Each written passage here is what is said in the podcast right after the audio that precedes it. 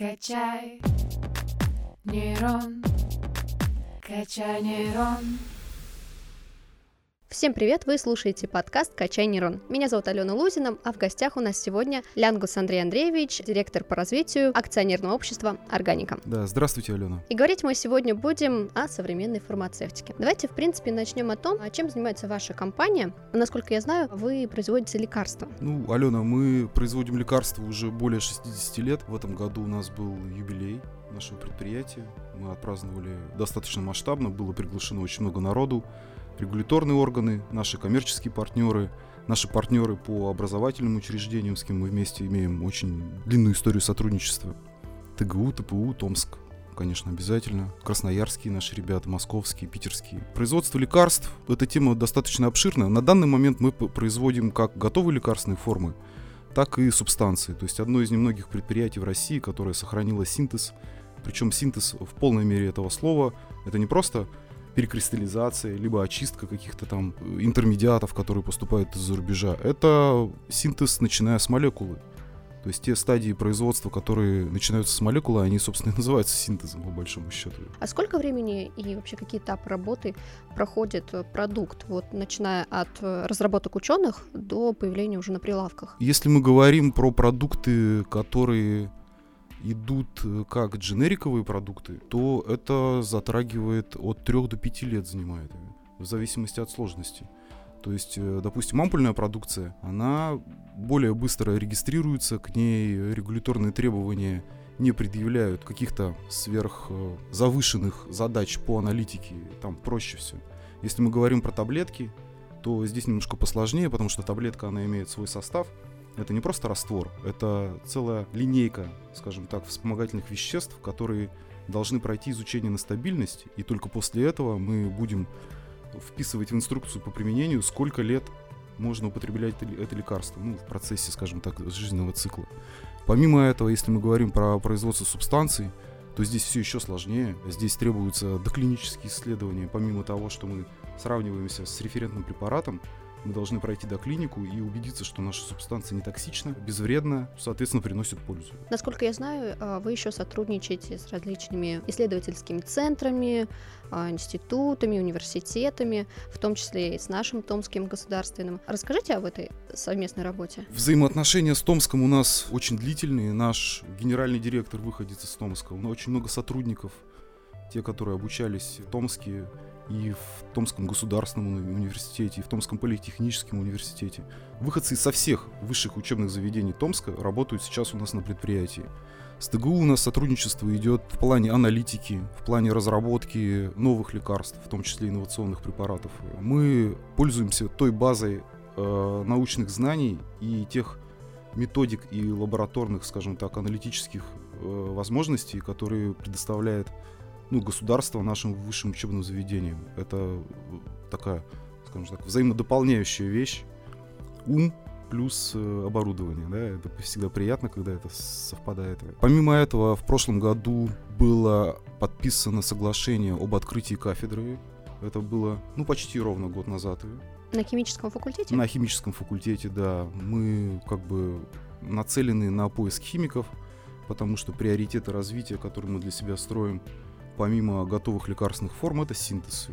То есть, опять же, повторюсь, исторически мы синтетики, и хотелось бы не только поддержать, но и возродить и расширить ту деятельность, которую мы ведем в этом направлении. Да. А если вернуться к производству лекарств, угу. к этому разговору, а, лекарства какие-то проходят э, испытания? А, как э, оценивается качество? Есть ли какие-то критерии? Да, обязательно. Э, в любом случае, выпускной контроль качества, ну, как директор по развитию, скажу вам по секрету, это то самое зло, с которым мы всегда боремся. То есть контроль качества не победить. Самая зарегулированная, наверное, сфера деятельности из всех промышленных предприятий это как раз фармацевтика. Но это и понятно. Без контроля качества э, мы не могли бы доверять тем препаратам, которые мы покупаем в аптеке. Конечно, критерии оценки, они всегда скажем так, индивидуальный для каждого препарата, но в любом случае проверяется как минимум на соответствие соотношения ингредиентов, которые находятся в том или ином лекарстве. Проверяется на микробиологическую чистоту, чтобы человек, который условно из блистера доставал таблетку, был уверен, что там нет ничего лишнего, кроме таблетки. Проверяется даже на соответствие, э, скажем так, информации на упаковке и информации, которая прописана, ну, скажем так, в рецептуре приема. Это отвечают каждый за свою э, сферу деятельности отдельные люди. Это не просто один человек, который отвечает за контроль качества.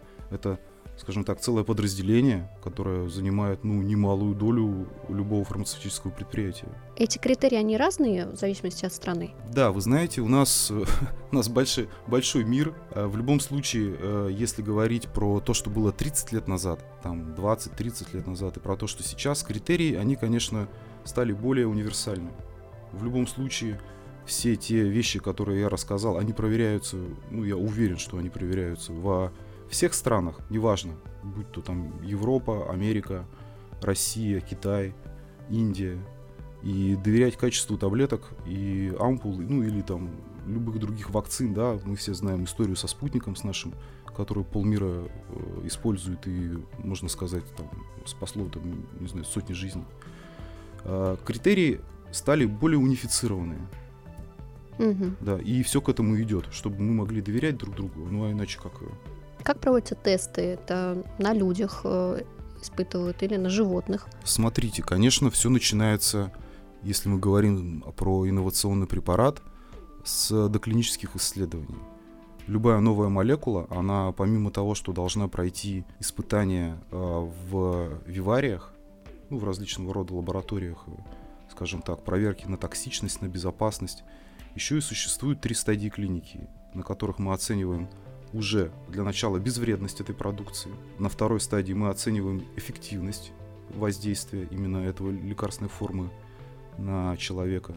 И уже на третьей стадии а, мы делаем статистическую выборку для того, чтобы потом действительно понимать, оно работает, либо мы на каком-то этапе до этого ошиблись. Возможно, да, статистика такая вещь. Это уже несколько сотен обычных человек – выбираются из, э, скажем так, перечня заболеваний, для которого предназначено это лекарство.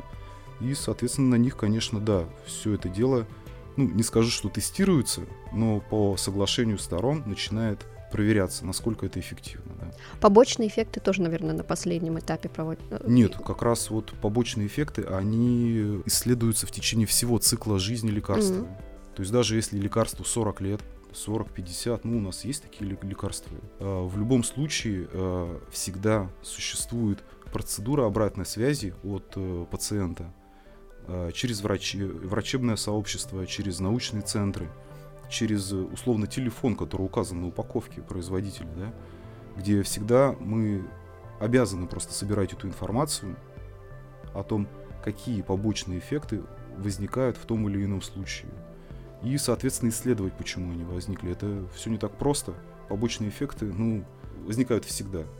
Даже от несвежей пищи возникают побочные эффекты. Какие лекарства, в принципе, в России сейчас э, производят хорошо, на хорошем уровне, а где мы еще хромаем? Смотрите, все лекарства, которые производят в России, производят на хорошем уровне. Может быть, я сейчас, конечно, с точки зрения коммерции и неправильно говорю, потому что это же наши конкуренты в том числе, да, но все лекарства в России, я вас уверяю, производят на хорошем уровне. Все, что вы покупаете в аптеке, все работает. Это сто процентов. Другое дело, что мы хромаем, э, скажем так, в наличии интермедиатов для производства этих лекарств. Бывает, что та субстанция, которая потом ложится в таблетки, в ампулы, в капсулы, бывает, что те вспомогательные вещества, которые мы также покупаем за рубежом, они, ну, скажем так, разного качества. Не скажу, что плохого, просто разного. Это требует постоянно дополнительных исследований, это требует, возможно, каких-то а, оперативных мер на производстве, когда мы ее меняем. Но, опять же, повторюсь, фарма — это зарегулированный бизнес, и он не дает просто так что-то внести без обоснования. С точки зрения клинических исследований, начиная с начала года, количество исследований именно российскими производителями тех лекарственных форм, которые ну, уже зарегистрированы за рубежом, выросло кратно. То есть понятно, что все наши, э, скажем так, партнеры, коллеги по бизнесу, да, они все видят, все понимают и обладают очень большим потенциалом, скажем так, в этом плане. Когда мы имели конкуренцию в виде э, иностранных производств и производителей у себя, то, конечно, некоторые вещи, они были, ну, скажем так, рыночно невыгодно просто ну, заниматься ими, потому что клиника и регистрация э, нового лекарства – это дорогостоящий и трудозатратный, длительный процесс. Сколько стоит, если не секрет? Если не секрет, ну, сумма начинается от 10 миллионов. Это для самого простого попсового лекарственного, там, я не знаю, средства. Не знаю, новокаин, Мгм. условно, в ампуле, который колет, когда тебе там зуб выдирают, да, лидокаин, новокаин, ну, что-то простое. Если мы берем какие-то сложные лекарства, орфанные препараты, препараты для лечения там раковых заболеваний, ВИЧ, инфекций, то здесь, конечно, сумма вырастает, ну, не скажу, что в разы или на порядке, ну, значительно очень. И, соответственно, к ним и требования другие по, скажем так, сложности процесса регистрации. У нас сейчас, на данный момент, э, российская фарма готова абсолютно ко всему.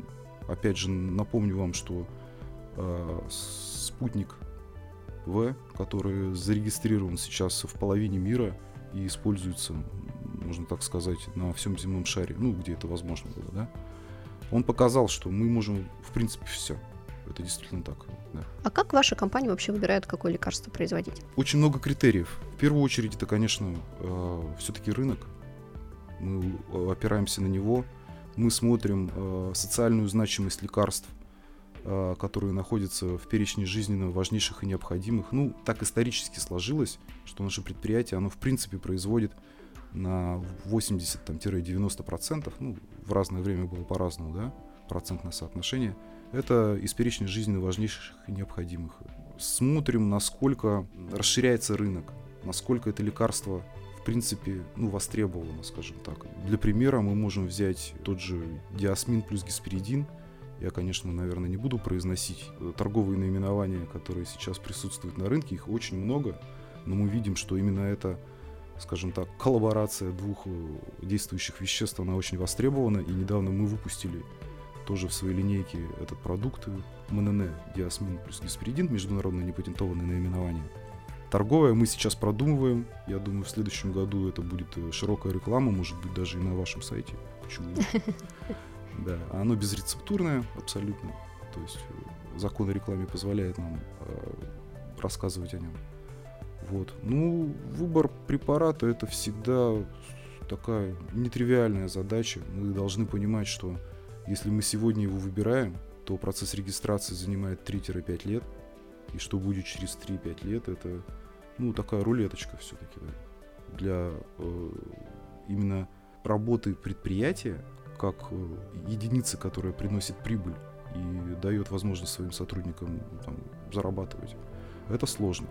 С точки зрения социальной значимости, ну, мы поддерживаем тесные контакты э, с Минздравом и Минпромторгом. Иногда даже по запросам наших регуляторов мы разрабатываем некие формы уже существующих наших препаратов и выпускаем их на рынок, да, бывает это. Сейчас задам такой немного коварный вопрос. Из чего складывается цена лекарства? То есть почему мы приходим, какие-то таблетки стоят не так дорого, а какие-то прям значительно... Это больная мозоль. Это, да, это действительно коварный вопрос. Ну, смотрите, я даже не знаю, как сказать, так, чтобы мне потом ночью никто не позвонил, там, условно, не знаю, с Минпромторга или с Минздрава.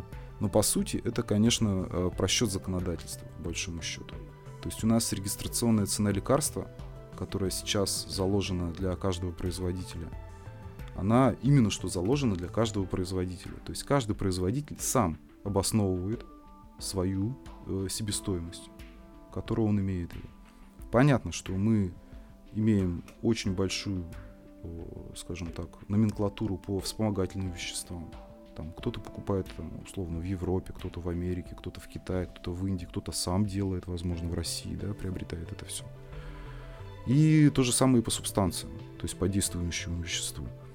Понятно, что э, не бывает так, что все производители берут у одного и того же поставщика и у них у всех ровная цена. У кого-то больше затраты, у кого-то меньше. В нашем случае разная цена лекарств складывается еще из того, как работает аптечный сегмент. То есть все почему-то считают, что именно производитель устанавливает цену на лекарство. Это далеко не так, поверьте.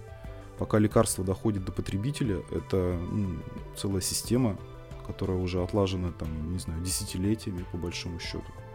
Когда ваш покорный слуга еще под стол пешком ходил, и уже э, умные люди все это давно прописали, все это работает. Для того, чтобы функционировала та система качества по доставке лекарства, э, начиная с выхода с завода и, э, скажем так, до момента покупки, приобретения вами, мною, да, это все в аптеке, это же все тоже трудозатратные вещи. У нас большая страна. Мы должны понимать, что логистические вопросы, они требуют каких-то затрат. Мы должны понимать, что некоторые лекарства требуют определенного, скажем так, определенных условий хранения и доставки их, да, ну те же самые вакцины. Понятно, что это все, ну, не дешево. Все очень индивидуально на самом деле. Если говорить о каких-то веществах, которые, например, очень дорого стоят, угу. Можете привести какие-то примеры, например, вы там привозите что-то из, там, из Индии, поэтому это так дорого стоит? Или... Смотрите, у нас э, на самом деле, я еще раз повторюсь, сумма затрат на производство по большей части номенклатуры, она в любом случае окупает себя. Это на сегодняшний день сложилась такая ситуация, что это так есть. Да, иногда э, наши, скажем так, регуляторные веяния они не успевают за рынком. Мы, конечно, э, всегда даем обратную связь через те ассоциации, которые сложились на российском поле деятельности фармбизнеса. Мы всегда находимся в контакте с Министерством там, промышленности, с Минздравом, с нашим. И доносим до них, что в случае ну, повышения цены мы же не можем регулировать индийский рынок или там китайский, допустим когда у них начинается ковид или там еще какие-то там нюансы, да, у всех же, все мы же, все мы люди, у всех все по-разному. Понятно, что вот эти все э, логистические сложности, которые возникли за последний год, э, ценовая политика многих поставщиков, которые стали условно эксклюзивными, она сильно влияет на ту себестоимость, которую мы сейчас имеем. Но мы надеемся, что все выровняется и как бы действительно под конец года мы теперь с оптимизмом смотрим в будущий год. И все наладилось. Предлагаю под конец нашего разговора поговорить о рекламе. Mm. А, интересный, конечно, рынок фармацевтики. Вы говорите, что сложная вот этот процесс сложной регулировки происходит. Как такие продукты продвигать на рынке? Как вы их рекламируете? Вопрос сложный, потому что рекламировать, в принципе, фармацевтическую продукцию, ну, это неправильно вот с моей точки зрения, все эти препараты, которые выписываются по рецепту, да и с точки зрения регуляторных органов, тут наши позиции совпадают. Их, в принципе, нельзя рекламировать.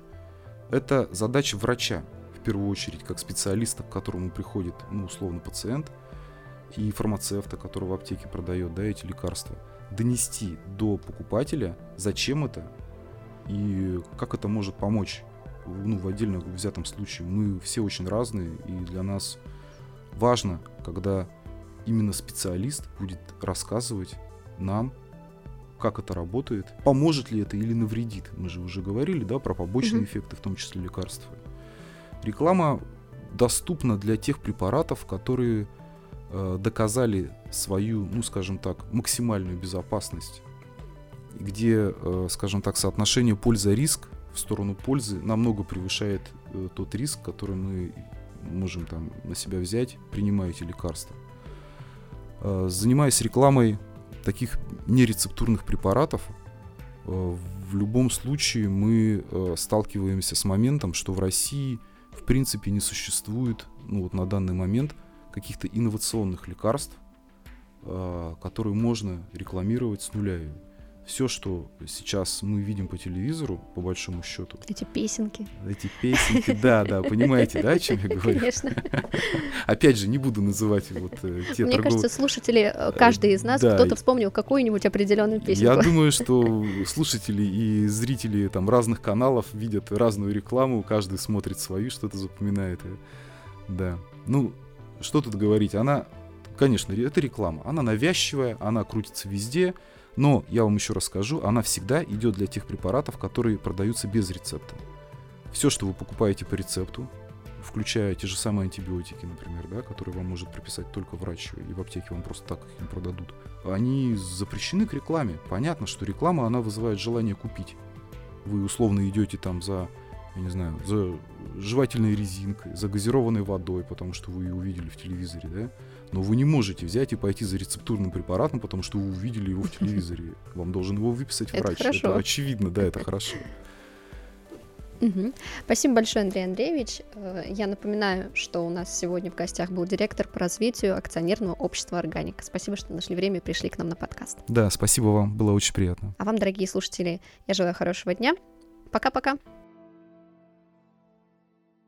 Качаем нейроны 145 лет.